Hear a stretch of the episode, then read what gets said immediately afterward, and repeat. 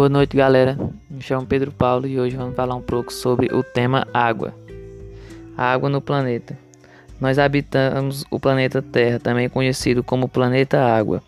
Essa denominação deve-se ao fato de que cerca de 71% da superfície terrestre é coberta por água, correspondendo a aproximadamente 1,4 milhão de quilômetros cúbicos. A Terra é constituída por água em seus três estados físicos: líquido, gasoso e sólido. A água é encontrada em oceanos, mares e águas continentais. Os oceanos representam mais da metade da água disponível na Terra.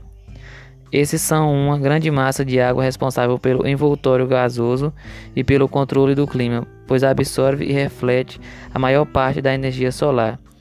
Os mares também são grandes massas de água salgada e considerados parte dos oceanos, que possibilitam a pesca e o transporte marítimo, fornecem minerais, entre outras funções aproveitadas pelos humanos. Os rios, lagos, águas subterrâneas, águas continentais e geleiras são de suma importância para os seres vivos, pois fornecem água doce. Do total de água que cobre a superfície terrestre, cerca de 97,5 corresponde à água salgada e apenas 2,5 correspondem à água doce.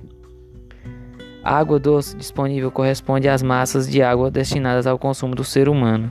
Lembrando que a água do mar pode ser consumida desde que passe pelo processo de dessalinização. A água doce distribui em geleiras, neves externas, água subterrânea, rios, lagos, solos e pântanos. A distribuição de água doce no mundo varia conforme a presença de ecossistemas nas diferentes regiões, portanto, não é uniforme. Sendo assim, Algumas áreas apresentam maior disponibilidade de água do que outras. Agora vamos falar um pouco sobre o ciclo da água. A reposição de água doce no mundo só é possível devido ao ciclo de água. Mas o que é, o que isso quer dizer?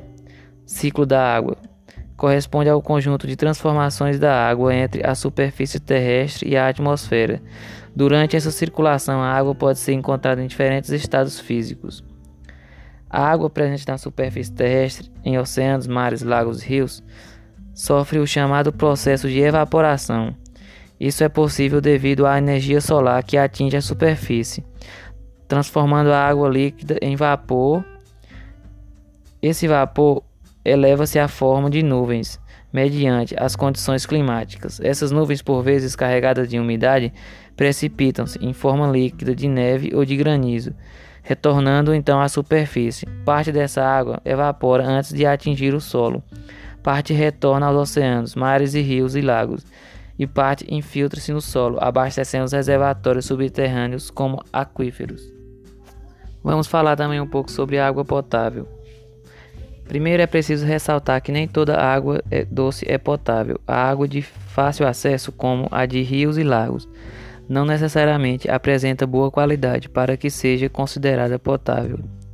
A água necessita estar livre de contaminação.